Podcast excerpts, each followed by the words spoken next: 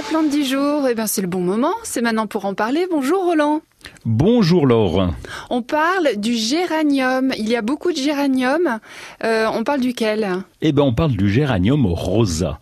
On l'appelle aussi le géranium à forte odeur. On aurait dû dire parfum, mais bon, on va pas chipoter. Pourquoi? Parce que c'est un pélargonium qui peut approcher les 1m50 de haut et ses feuilles sont très parfumées. Or, chez nous, comme d'habitude pour les géraniums, on va le rentrer l'hiver. Il est facile de culture, aussi facile que les géraniums traditionnels. Il fleurit à partir du mois d'avril et puis pendant tout l'été. Et puis il fait partie du groupe Rosate, euh, donc R-O-S-A-T. Donc euh, il, pousse tout seul comme les autres. C'est un géranium qui supporte aussi très bien la sécheresse, mais qui pourrit quand on l'arrose de trop. Euh, qu'est-ce qu'il a de particulier ce géranium? Ben voilà, c'est là qu'est l'os. Et là, c'est bien, bien sûr, il est originaire d'Afrique Afrique du Sud. Il est cultivé depuis des siècles pour ses feuilles aromatiques. C'est une plante avec des toutes petites fleurs contrairement au géranium traditionnel, mais son parfum est particulièrement agréable. On trouve aussi une application en médecine. Hein. Il y a les huiles essentielles qui sont distillées à partir de, de ce végétal et puis qu'on va utiliser pour plein de choses, pour les cosmétiques, etc.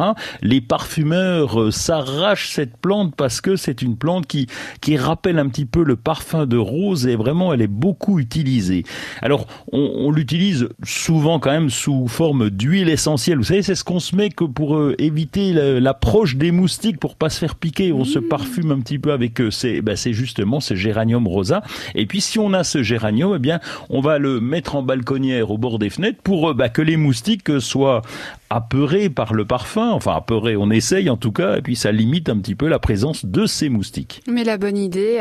Alors le eh ben nom, le nom c'est pélargonium ou H géranium Non, géranium. En fait, j'ai mis un ah. piège sur la feuille pour, pour essayer de vous, vous piéger et puis vous tombez chaque fois dedans. Mais non, c'est une faute de frappe, rassurez-vous. en fait, euh, ce, on, on, dit géranium, mais on dit aussi pélargonium. Ça fait des années qu'on essaie de, qu'on se plante sur le sujet-là. C'est pourtant c'est vieux. Hein. C'est Karl von Linné qui qui nous avait euh, euh, induit un peu en erreur. Donc on dit les pélargoniums. Normalement, même les géraniums de nos balcons, ce sont des pélargoniums. Les géraniums, c'est autre chose. Ce sont des plantes vivaces qui poussent dans nos jardins, qui poussent très bien. Il y a une plante, une mauvaise herbe, une herbe indésirable, pardon, qui s'appelle le géranium à Robert qu'on trouve dans tous les jardins en Franche-Comté. Mais par contre, on dit bien pour les fameux géraniums, on dit des pélargoniums et donc c'est le cas aussi pour notre pélargonium